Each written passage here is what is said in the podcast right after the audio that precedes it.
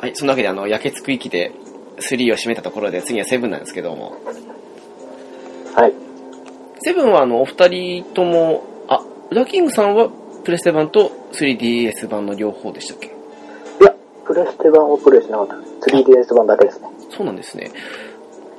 一応あの、プレステ版2000年に出たわけですけど、お二人プレイしなかった理由としてはどんな感じのっていうのはありますかね私はちょうど当時プレステをまだ持ってなかったっていうだけですかね。あー、なるほど。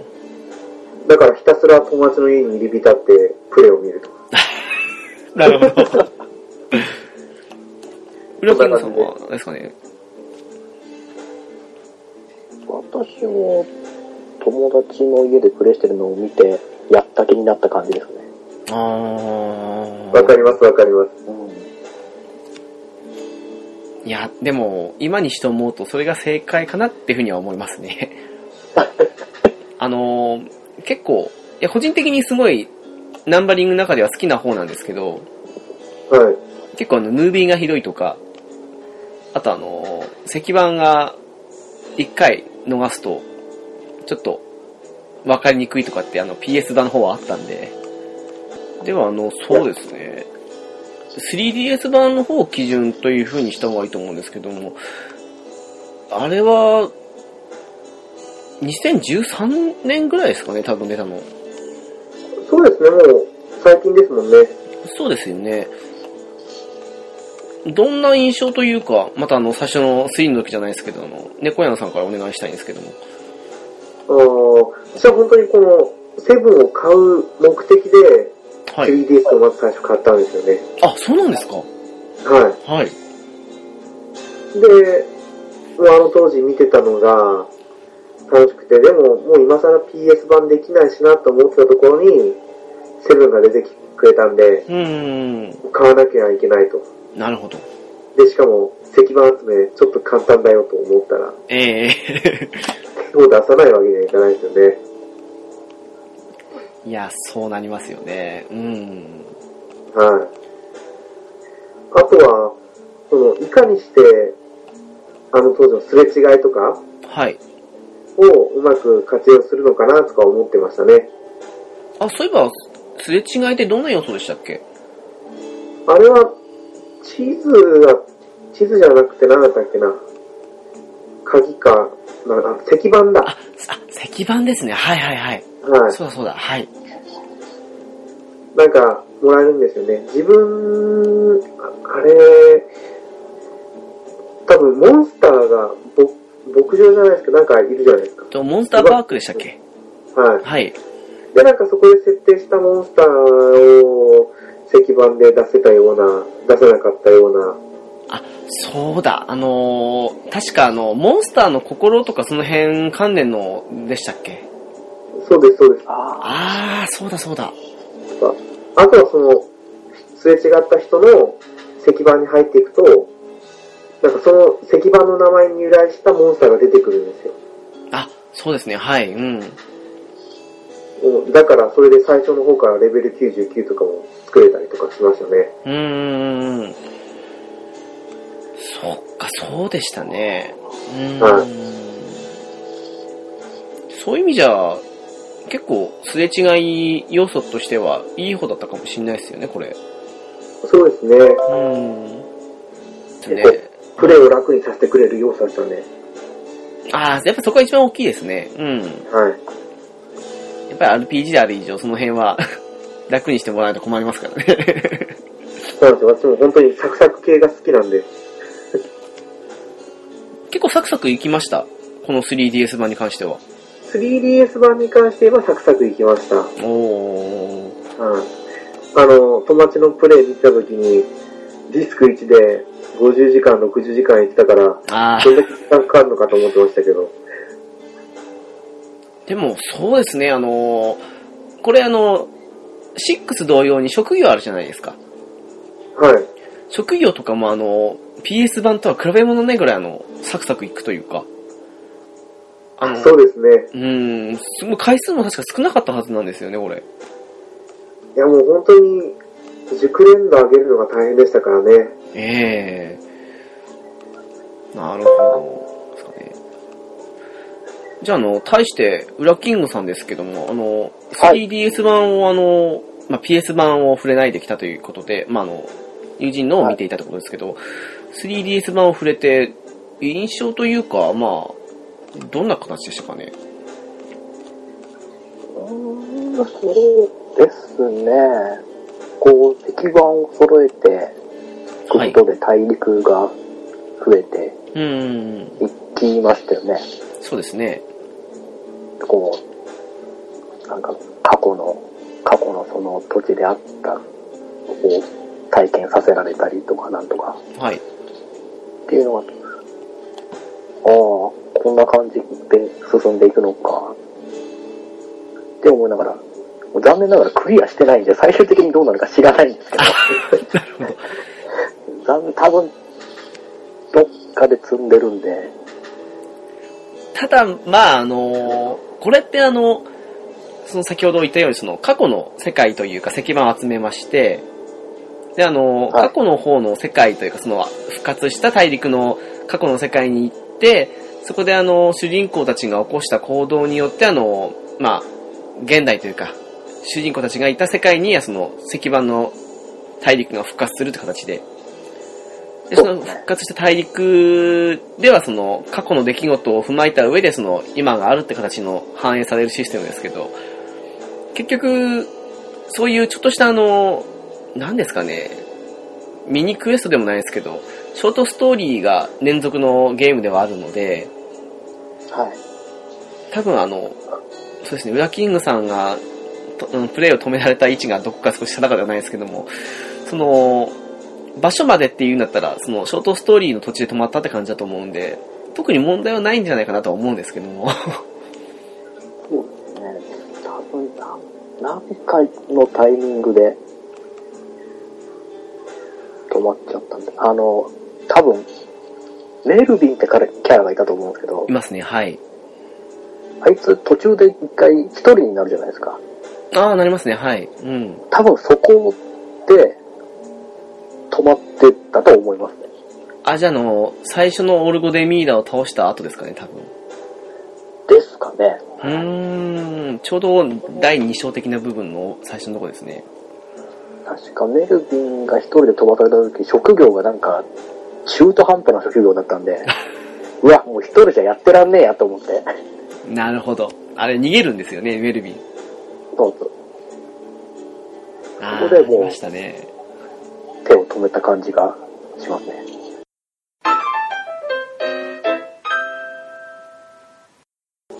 まああの、ストーリーとしては先ほど言ったように、そのショートストーリーの連続で、あの、ちょっと大きな流れが来て、それを倒すと、今、ウラキングさんがおっしゃったような、その、メルビンであったり、他のキャラクターがバラバラになった後で、その、その後に、ちょっとした話の後に、また主人公パーティーが復活する形なんですけど、あの、一応メインとしてはその石板と、あと、大きく増えた職業とか、その辺になると思うんですけども、そうですね、あの、職業って、まあ、基本職、上級職、まあ、あとモンスター職はありましたけど、猫やんさん印象的な職業とかって、もしくはついていた職業とかってありますかあー印象的な職業はですね、なんだろう、レンジャーは好きでしたね。あー、なるほど、はい。はいもう、最初ダーマ神殿で転職できるようになったら、うん、うん。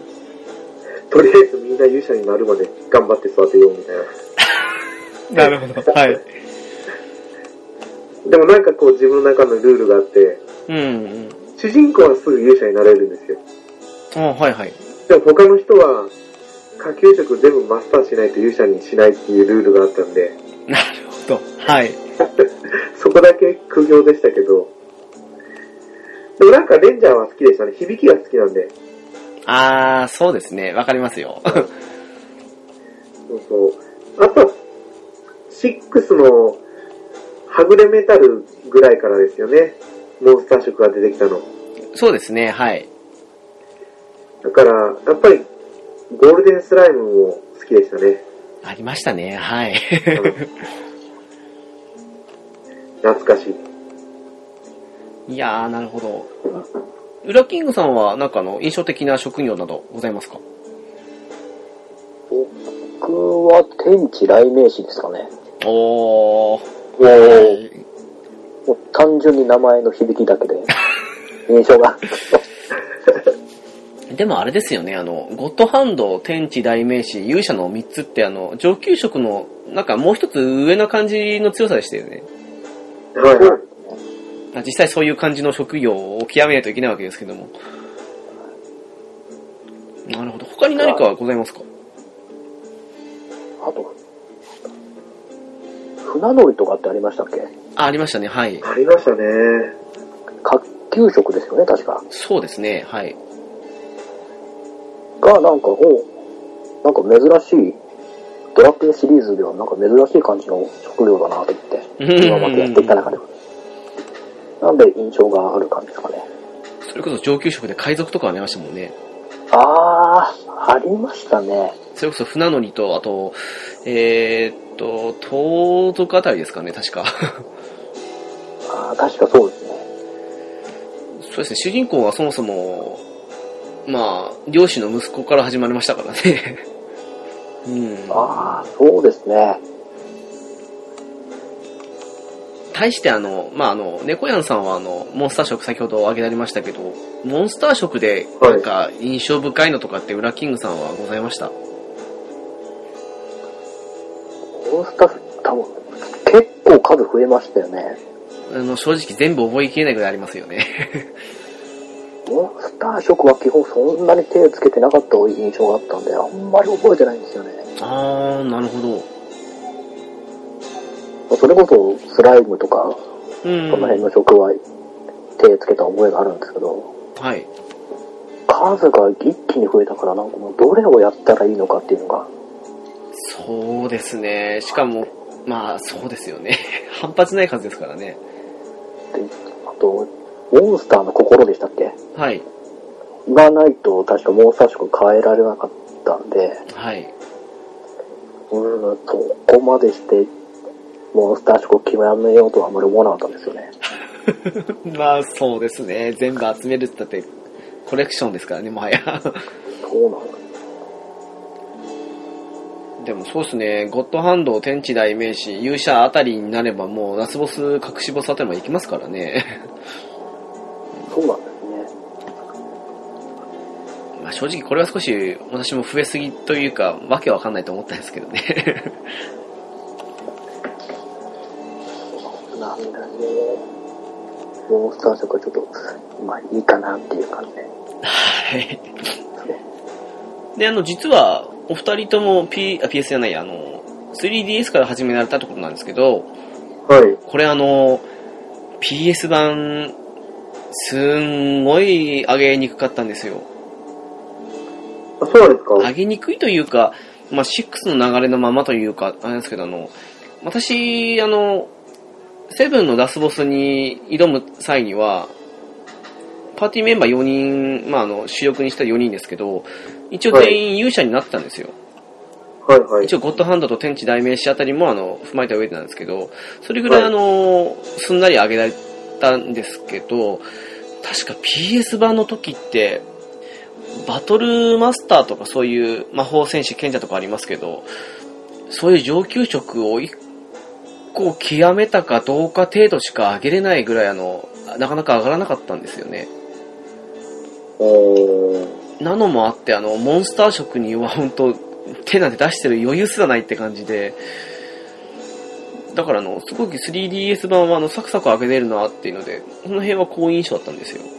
そうですね、あの、PS 版がどうだったかわかんないですけど、はい。 DS 版はなんか、その、石版によって、レベル何まで、熟練度もらえますよとかっていう設定でしたもんね。あー、そうでしたね、はい。うん、うん。で、多分そのすれ違いの石版だったら、レベル99まで OK だよとかっていうのもあったんで、うんうんうん。上げやすか。あと、ポイントが減ったって言ってましたね。ポイント減りました。うん。はい。多分、うん、携帯機っていうのもあって、あの、サクサクというか、あれはドラクエ4、5、6あたりだと思うんですけど、あの、DS でリメイクされたじゃないですか。はい。あの時にあの、携帯機なんで、サクサク進めるようにと、あの、通常よりもプレイ時間短く、要はあの、土地の距離というか、その、を狭くしてるらしいんですよ。そうなんですか。らしいんですよね。で、多分そういう部分も踏まえて、このセブンも少しあの、PS 版よりはサクサクいくような、そしてあの、基本色とかも回数少なくして飽きやすくしてるみたいな話は聞いたことあるんですけど、あーそうだったんですね。だから多分あの、先ほどディスク1で50時間ってやつが多分、同じ時間やったら多分これ全クリまでいけると思うんですよ ね。3DS 版の方出てきまは。すね。でもこの DS 版、一つ不満な点があるんですよね。はい。あの、特技はい。のことなんですけど、ピンとこないですか別にこの特技の威力が弱くなったとかじゃないんですけど、はい。あれ、PS 版のどうだったかちょっと定かではないんですが、はい。 PS 版は、マスターした、マスターした職業の特技って使えましたよね、他の職業でも。確か、6と同じで全部使えたはずですね。ただ、その、DS 版だと、マスターしても、その職業または上級職じゃないと使えなかったと思うんですよね。あれ、そうでしたっけはい。だから、怒涛の羊を覚えても、羊羊飼いでしたっけあ、はい。こう羊飼いと関連した職業じゃないと使えないとかっていうのがあったんで、ああ、あ、そうでしたっけはい。それこそ、さっきウラキングさんが言ったように、私もメルビンか誰だかが一人になるときに、船乗りにしてたんですよ。ああ、はい。おー。あんなに育てたキャラクターなのに特技使えないでこんな場所に一人でポンって出されて死ぬとか思いましたもん。まあ私の記憶が間違ってなかったら話なんですけどね。あ、あれですかね。確かあの、えっと、えっと PS 版だったの、職歴ってありまして、はい。例えばあの、ちょっと順調逆かもしれないですけど、あの、戦士を、えっと、戦士の職業についているキャラクターが、はい。次にあの、踊り子の職についた場合に、あの、剣の舞っていう特技が使えはい。ただし、それが、あの、しばらく違う職に行ってしまうと、あの、まあ、忘れてしまう。で、また戻ると、あの、勘を取り戻すって感じのことができて、それで、あの、使え使えないだったんですけど、それが確か 3DS 版では、あの、職歴システム自体が廃止されたんですよ。はい。でも確かこれが、あの、確か、そうですね、上級職とかその辺は、あの、他の職業に持ち越すことできなかったと思うんで、はい。多分そのあたりですかね、きっと。多分あの、3DS 版だけされた方ってあの、普通にそれも特技だと思う、と思うんですよね。覚えた特技というか。でもやっぱり、そうみたい、そうみたいというかさっき言ったようにですね、はい。 3DS 版だと、はい。人間の上級職で覚えた呪文や特技は、その職業でしか使えないみたいなんですね。あー、そうでしたっけあの、基本職以外のというか上級職でってことですよね。そうです、そうです。あー、あ、そん、あ、そうでしたっそうだった気がしますね。はい。言われてみると。そうですよ。だから多分私、ラスボスの時にけはい。 船乗りで挑んだような気がします。マジっすか。 マジかよ。とか、いや、違うな。多分、ぐ違う。ラスボスじゃない。それは大げさでした。はい。もう新しく大地が封印されたじゃないですか。はい。で、転職がちょっとできない時期の時に、あー、はいはい。あ船乗りとかで、あのサクサクやってた自分の中ではストレスでしたね。あー、そっか。上級、基本職で覚えた特技は全部使えるけど、上級職はそれぞれってことですよね。そうです、そうです。あの、あれですよ、あの、私がそれ何も気にしなかった理由っていうのは多分あの、私、ドラクエ10やってるんですよ。はい。ドラクエ10ってあの、基本的にあの、バトルマスターとか戦士ってあの、上級職、基本職って分かれてなくて、はい。全部あの、同じ、なんですかね、一つの職なんですよ。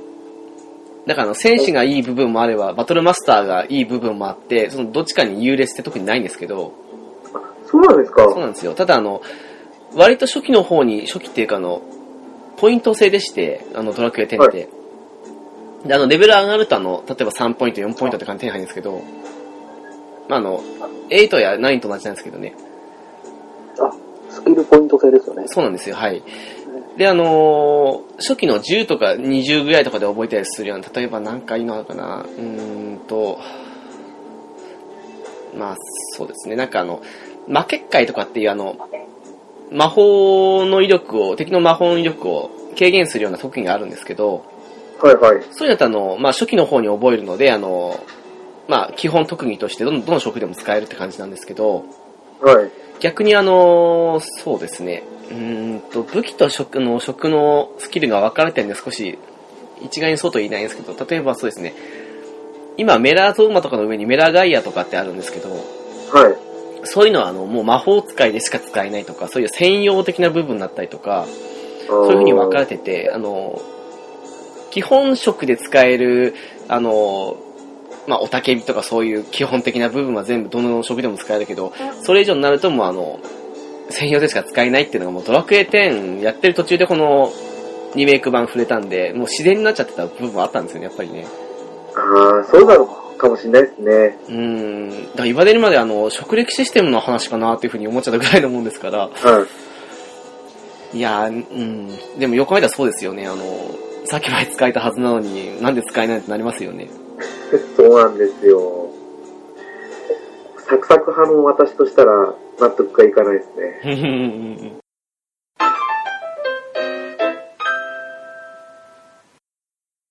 多分、裏キングさんが止められたのは多分その、まあ、前半部分の終わりの後だと思うんですけど、はやっぱり同じようにその、初期職、初期職で行ったせいもあって、なんかもうやってらんないっていう風に止められたことですよね。い。ああ、多分そうですね。あー踊り子かなんかだったと思うんですよ、確か。違ったかな。じゃあもしかしたらその、同じようもにうです足ね、寝てなくて。 やってらんないわーってなっちゃいました。えー、やっぱそうなりますよね。上級職の特技が使えないっていう状態ですもんね、これ。 そうなんです。ということは、あの、前半の最後というか、ラス,、うん、とラスボス、ラスボスというかあの、まあ、前半での最後のボスというか、の時には、あのその、な踊り子で行ったってことになるんですかね。多分そうだと思いますね。もうその時がどういう職業だ行ったかもあんまり定かではないんですけども。うーん。あと、なんだかんだメルビン一人だとあまり強くないですからね。そう。もともとの力がそんなに高くないんで、はい。余計にっていうのがありますね。ちなみにどんなメンバー構成で行ってましたあの、スタメンというか。いやー、誰だったかないやー、どうだったかなもう、あんまり覚えてないですよね。あーうーん。もうキャラクターが誰がいたのかがなんとなくしか覚えてないんで。まあ、主人公はいいとして、あの、幼馴染みのツンツンした女の子と、あー、いましたね。はい。あと、まあ、王子は抜けるとして、あと、あの、はい狼少年のガボっていうのと、あああとは、その、伝説の英雄と言われた割にはあまり強くないメルビンと、 あと、そうですね、キーファー王子の代わりに入るアイダっていう踊り子ですね。ああ、アイラはなんか使ってたような気がしますね。おー。と、多分幼馴染の子うだーんったと思うんですよね。結局は、これ、一人を抜かす形の構成ですもんね。そうですね。そうなりますよね。じゃあ多分、ガボあたりを抜かしていたんじゃないかってことで。はい。確かそのはずだったと思います。ああ、なるほど。で、小山さんはどんな感じだったか覚えてますかいや、多分、メルビン外してましたね。ああ、逆にですね。うん。レベルガンガン上げて進めちゃったんで、 うーん。多分みんなが60、70、80あるときに、おーすごい上げましたね。メルビン一人だけ30、40とかあったんですよ。 ちょっと使い勝手悪いなとか思って。 いやー、すごいですね。はい。私はちなみにあの、ウラキングさんと同じでガブを外した感じなんですけど、 おー。まあこんな選択肢的にはあんまり少ないですけど、若干人によって違うってことですね。 あそうです、そうでうん。す。なんかガボは愛着があったんですよね。あー、わかりますね、それは、はい。はい。あれってなん、なんでしたっけ聖なる狼じゃないけど、白い狼でしたっけ白い狼がなんか人間になったんでしたっけそうですよね、確か、はい。はい。で、なんか言葉も覚えていくじゃないですか。はい。最初からいたし、なんかこう、愛着が湧いたんですね。うん、結構いいキャラというか、なんかどれもこれも面白いキャラが多かったかなとは思うんですよね、少ない割には。はい。私はだから PS 版やってないんで、アイラの怖いシーンは見てないんですけど。あの、ムービーシーンですね、有名な。はい。いやー、まあ、怖いというか、うん、ちょっと、うん、ノーポリというか。なるほど。あとはそうですね、あの、私が個人的にセブンが好きな理由っていうのは、あの、結構ドラクエにしてはというか、しばらく続いていたドラクエっぽいって感じから結構暗い話とかが多くて、で、なんかあの、どっちかがあの正義で終わるみたいのでもないような話とかが、ポンポンショートストーリー的に続いたのが、結構心地よくて好きだったんですけど、ストーリーでなんか、記憶にあるというか、猫やんさんからあのお願いしたいんですけども。あー、ストーリーでですか。はい。記憶に残ってるって言ったら、最初の方のあの、なんか、雨降らしじゃないですけど、はい。せ石化してた街があるじゃないですか。ああ、はい、ありますね、はい。あそこはなんとなく、記憶にありますかね。うーん。なんかちょっと高いところにいて、石化する雨降らしてるんですよね。そうですね、はい。違う。結局そこが、自分の街になるんでしたっけ自分の町は確かもうちょっと離れた場所だったような気もするんですけど、あまたどう別どのうでやつしでたすっかけ、ね。なんか正直あんまり定かじゃないとこもあるんですけども。はい。あとは、あの、ハーブ園の話ですかね。あれも結構切ない話でしたね。はい。やっぱり、こう、しんみりした話が多いですけどね。うーん。そうですね。じゃあ、あの、ウラキングさん何か記憶に残っているとか、そういうお話とかありましたそうですね。やっぱり、キーファが抜けるしところですかね。あー、はえい。ー。 まさか、あ、もう残るんだ、そっちにっていううーん。のがある。一応、一国の王子じゃないですか、キーファって。そうですね、はい。王子なのにいいの元の世界の自分の国のこといいのかって思ったりもしましたけど、そうなりますよね。結局すべて捨てましたからね、 彼は。そうなんですよ。あ、どうですかこれは、あ、仲間の抜け方にしては印象的だなと思って。なんか、初期プロットでは、あれ、ラスボスオルゴデミーラっていう敵なわけですけど、はい。あれは、あのーなんか、初期では、あの、キーファーになる予定だったみたいですね。正体というか。へー。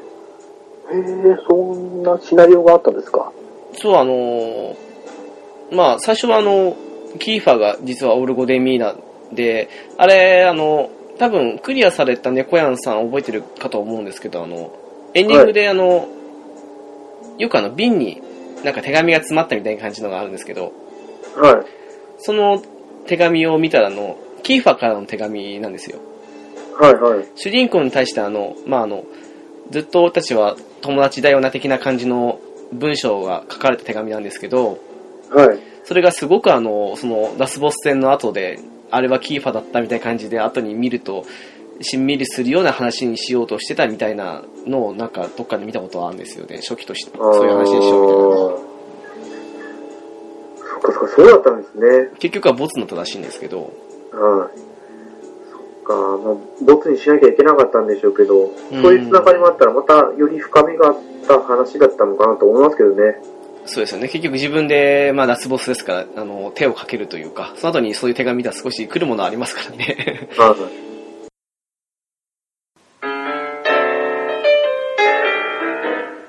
ゲームカフェ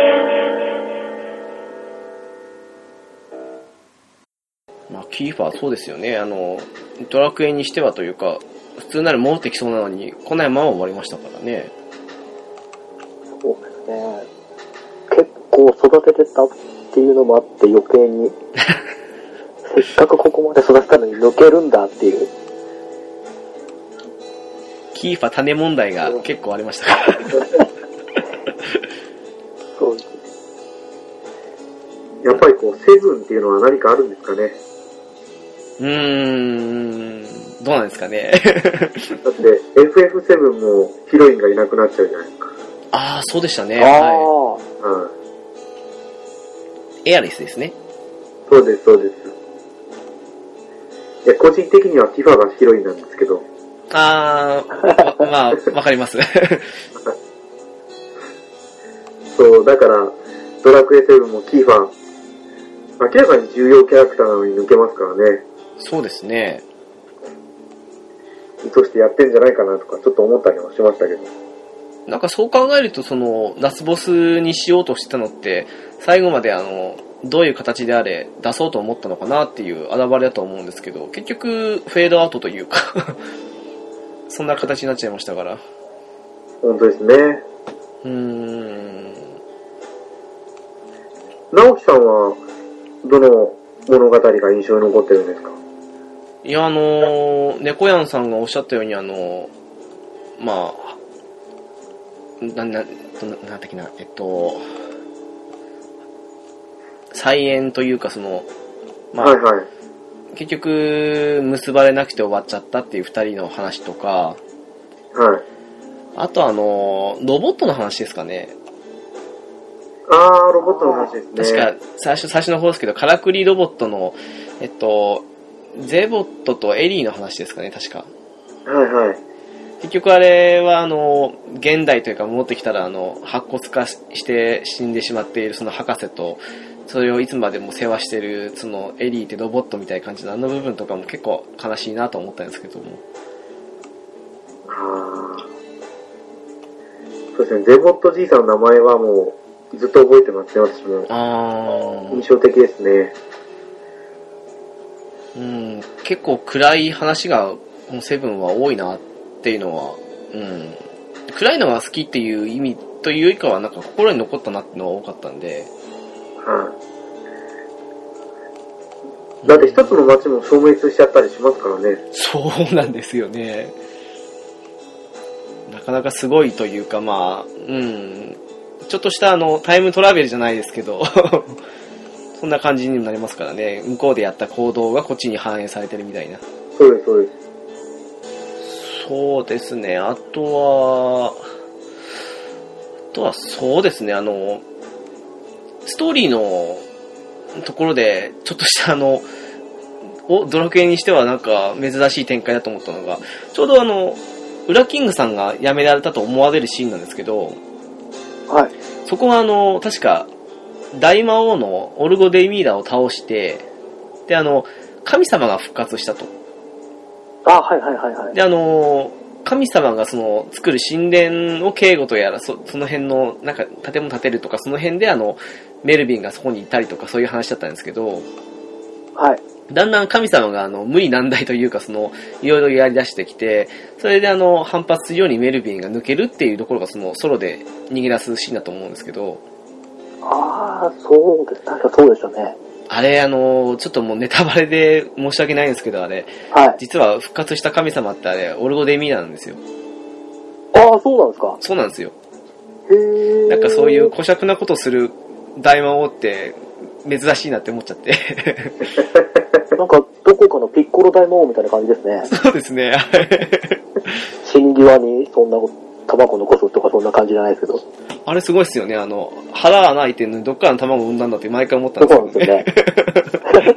貫かれてるはずなのに。不思議ですよあねそういう感じなんですかへー。そうなんですよ。さいまあ、最後というか、その最初のうちはまあ、プレイヤーは気づく気づかないあると思うんですけど、そんな感じで進んでって、実はオールゴデミーナが化けてたみたいな感じで。へー。だからラスボスまたオールゴデミーナなんですよ。あ、もう一回やるんですかそうなんですよ。なんでしょう、完全体みたいな感じで。そうです、そうです。あー。なんか意外と珍しいなと思って。そうですね。えーなんかくしくもあの3と7の話しましたけど、3でもバラモス倒して実はっていう驚きがありましたけど、7も実はそういう感じの展開あるんですよね。おー。そんな展開だったんですね。なので、あの、プレステ版出た当時って私ちょうど受験シーズン目の前って感じだったんですけど、だから中学生だったんで、その時少し素直に驚いちゃって、あれこいつなのみたいな感じで。あー、そうなんですね。そうなんですよね。だから結構、そういう意味も含めて、個人的にはあの、ストーリーとしては、ドラクエの中では、割と好きな部類というか、には入るんですよね。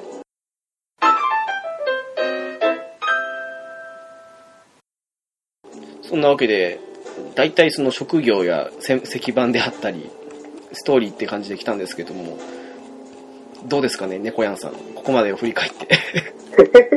振り返ってです か、はい。いや、でも、セブンはなんだかんだ言われますけど、個人的には本当に好きな作品で、あの、ゲームカフェの、あ、ゲームカフェじゃなかった、これ。 別の番組の話だった。はい。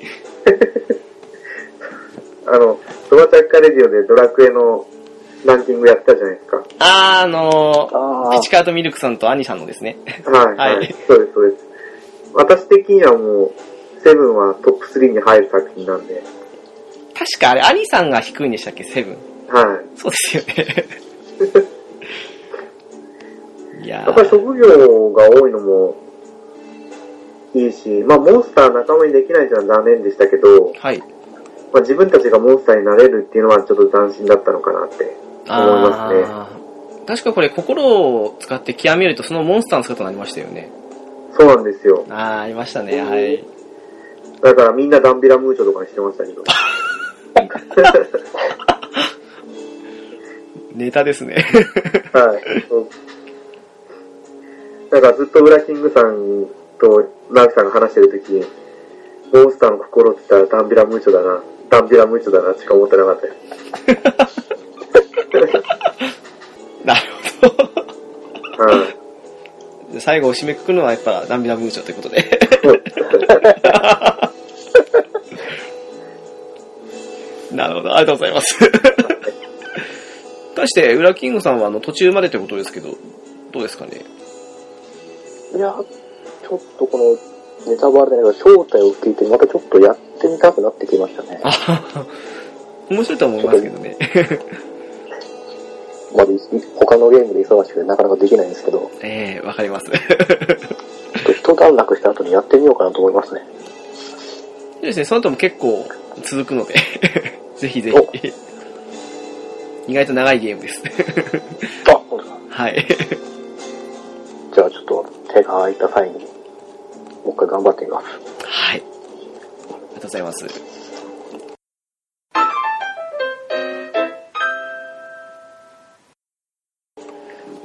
いやーそうですね、あの、ちょっと、思いがけないところで、その、あの、ピチカートさんとアニさんのランキングの話が出ちゃったんで、は思いっ。たんですけど、あの、お二人、あの、ベスト3とかってなると、ドラクエってどんな感じになるんですかね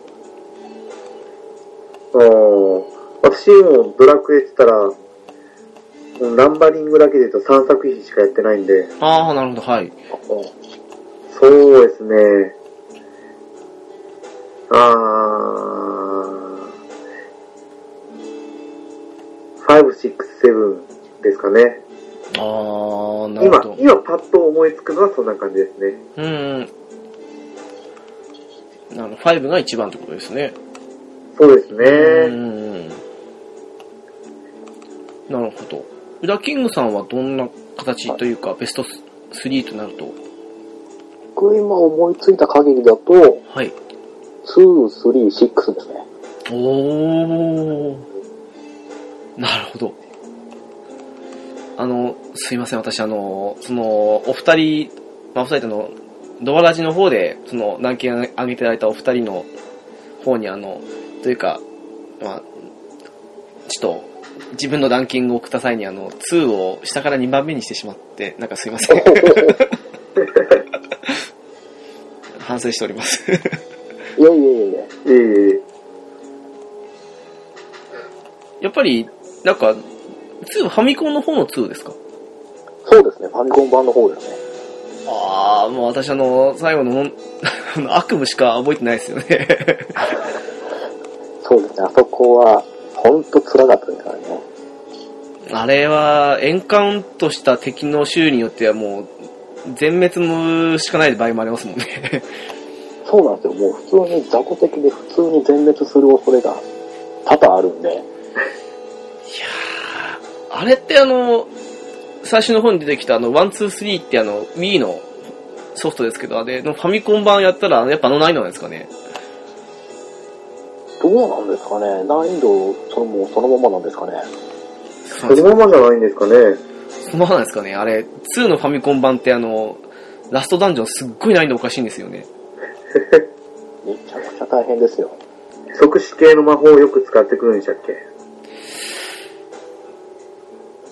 いやー、というかもう、攻撃がもうそもそも即死系というか。 そうなんです。あと、やたら落とし穴が多いんですよ。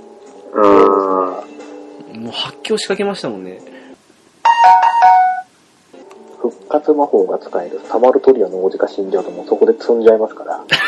はい。しかも一番弱いんですよね、彼 そうね。。一番から一番弱いんですよ。 もう生命線なのに。 もう、おかしいという。まあ、でも、うん。でも、あの当時って、なんかそういう難しいのも多かったんですけど、ドラクエであの難易度って考えるとおかしかったですからね、十分。いや、おかしかったですね。レベルの制限がなければもうちょっと楽にいけたと思うんですけど、あー、そうですね。レベル制限もあったんでね。えー確か、開発時間が足りなくてあんな感じだったんでしたっけ、確か。あ、そうなんですか。なんかそんな感じの話は聞いたことありますけどね。であとやっぱり復活の呪文ですよね。ああ、はい。あれを間違えた日にはもうどんだけ発狂したこ とかって。せっかくここまで進めたのに。なんですかね、あのーまあ、先ほどゲストで来ていただいたヨッシーさんがわからないっていうものの一つにやっぱパスワードもあると思うんですよ。ああの当時、その復活の呪文もそうですし、ロックマンとかも、まああれはもっと簡単でしたけど、パスワードだったわけで、そうですね。えーやっぱり今って結構いい時代なんだなって、それこそデータが消える心配もないですからね。そうですよね。あの苦労をみんなに知ってほしいと思いますね。でも絶対もう今自分味わいたくないなと思いますけどね。うーん、ですよね。できれば。苦いけど懐かしい思い出ですからね。はいマジかよ、どこが間違ってんだよ。あれ、入力し直さないとって思っても、結局課金移すときに間違ってるみたいな。またファミコンの、あれ、ぼやけてるかわかんないんですよね。そうなんですよ。もう今み濁たいにで点すからが点なのか丸なのかがよくわからない時があるんですかね。わかんないですね、あれ、本当に。はい。だからもう、一個一個解読並みにあの、点のついてる部分を重点的にパターンを試すんですよね。そうなんです。そこを入れ替えてええ合ってるから。それでも違うとなるともうお手上げですからね。もう、全パターンを試すしかないみたいな。 はいやっぱそういう苦労も含めて2は良かったのかなと思います。なるほど。また私、あの、スーファミのワンツーやった後にやったんですよ。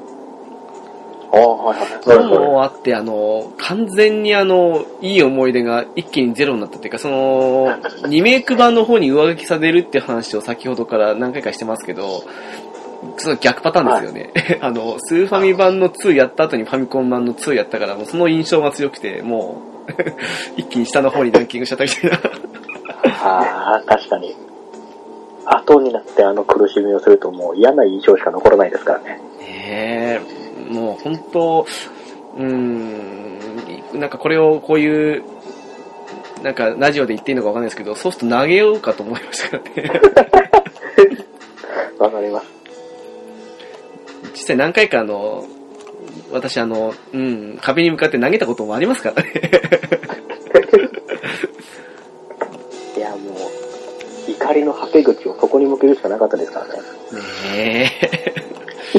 今はその他ストレスフリーなゲームが多いですけども。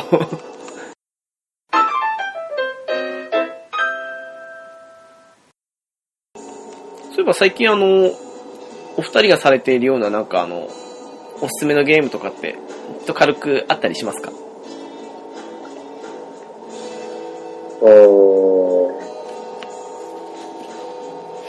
おすすめのゲームですか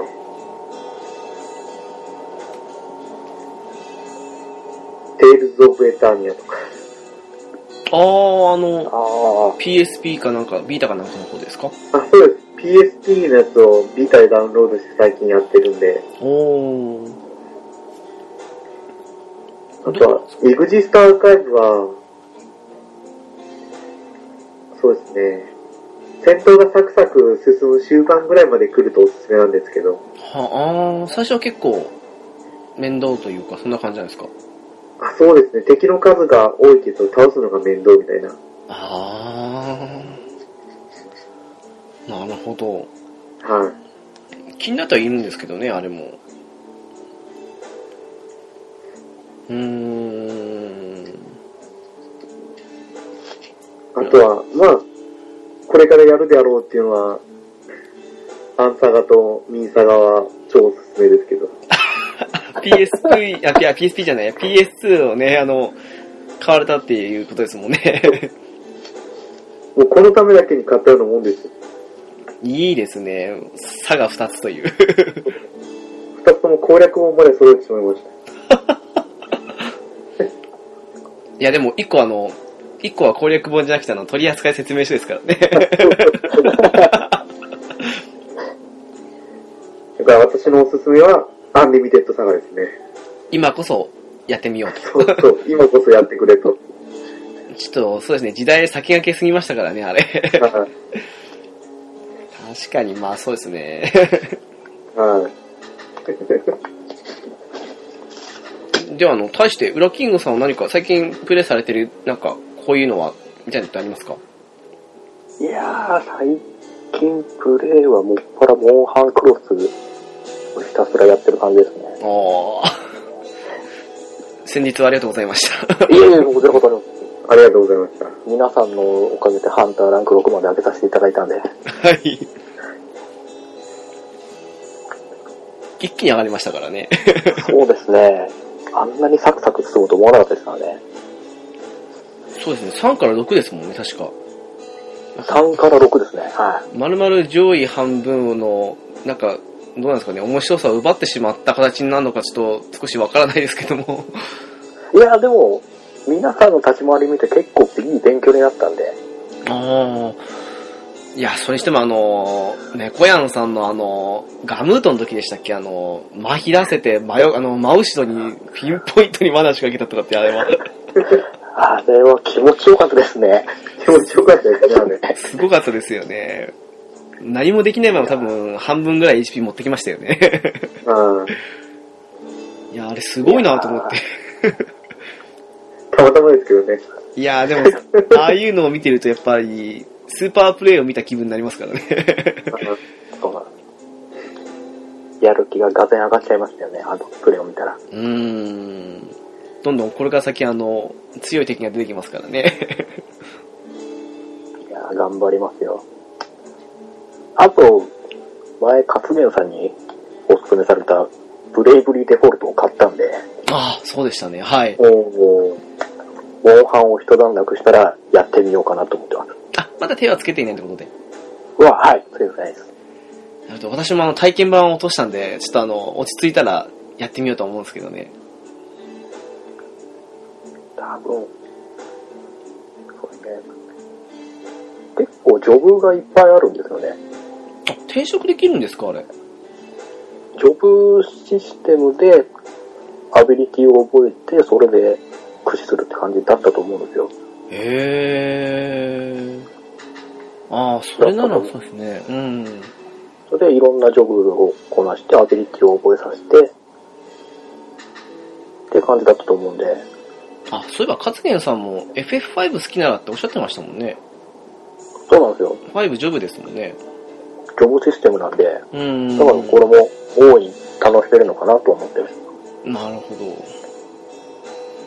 あの、ちょうど、なんですかね、そちらの回を聞かれたということもあったと思うんですけど、先ほど名前が出てきたの、ピチカートさんが、あの、先ほど、うんと昨日か一昨日ぐらいと思うんですけど、ツイッター上であの、まあ、いや、ぜひともあれは面白いんでやるべきですけど、セカンドはあの、値段相応な感じですっていうふうにおっしゃってたん で、やっぱりあの、セカンドはあんまり、うん、勝健さんのおっしゃる通りな内容みたいですね、 なんか。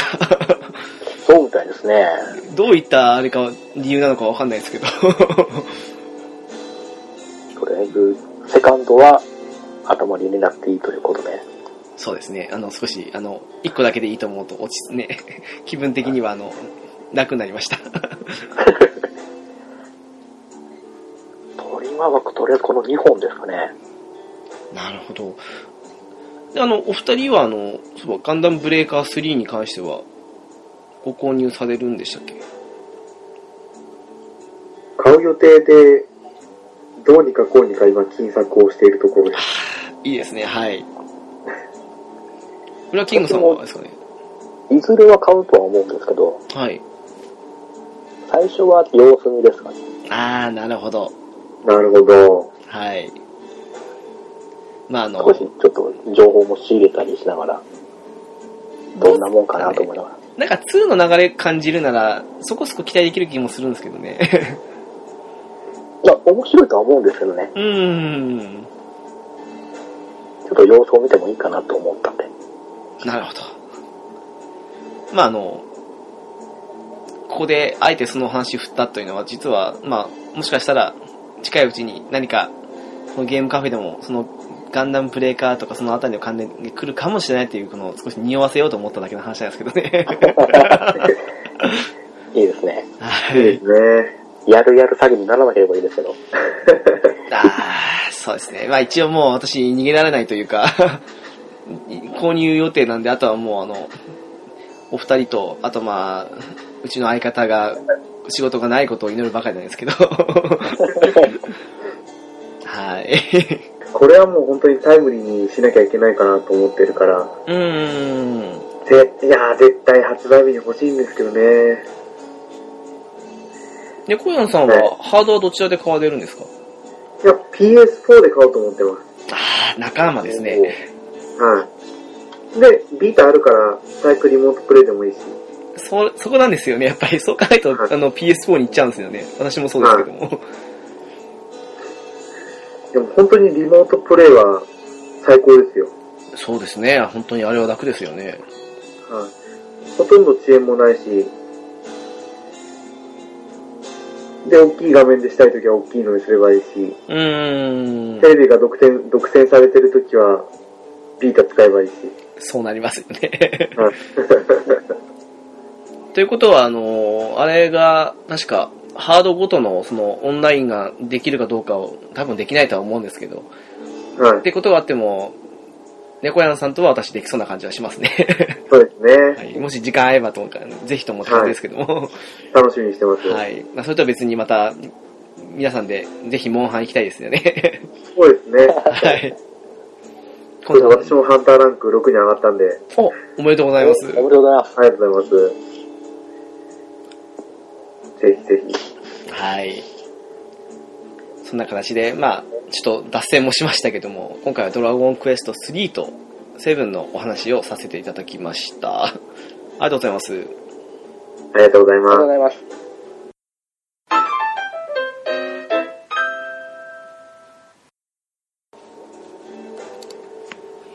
いや、あの、ソフト日本とはいえ、ちょっと、かなりの長い時間、本当にありがとうございます。いえいえ、楽しい時間だったんで、本当に良かったです。ありがとうございます。あの、次回は、あの、今回ちょっと仕事でいない相方もちゃんといると思うの で、ぜひ、あの、いよろしければ、お二人にも、あの、最近伝統と化してきてる、あの、一問一答の方を、受けていただけたらなと思いますので、楽しみにしてます。はい。じゃあ、そうです。用意してます。おありがとうございます。えー、一応、頑張ってみました。いやー、なんかすいません、なんか、よく考えたら30って多いんですよね。 いや、でも楽しかったですよ。あ、そうですか。改めてこう、自分とゲームライフを振り返れる、いい機会だったんで。あー、それはあるかもしれないですね。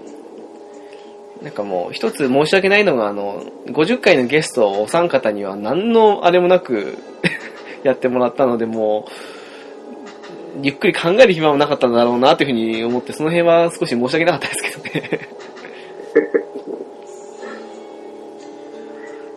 じゃあそうですね、あの、いつもは、ここであの、うちの相方が、あれこれと、当番組の情報を言ったりするんですけど、まあ、それはちょっと後日本人にやってもらうということで、今回あの、猫やんさんがされているポッドキャストの方で、猫缶電子版の方の宣伝があるということで、猫やんさんどうぞお願いします。いいいんですか、ここで。えいえ、もうどうぞどうぞ自由に使ってください。 じゃあ私、猫やんですね。猫缶電子版というポッドキャストを今年に入ってから始めてます。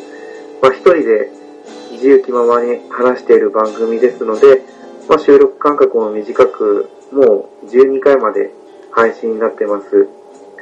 まあ気が向いたらでいいんで、皆さん聞いてください。今のところは、そうですね、自分のことを話したり、ちょっとロマンシングサガについて話したりっていう感じですね。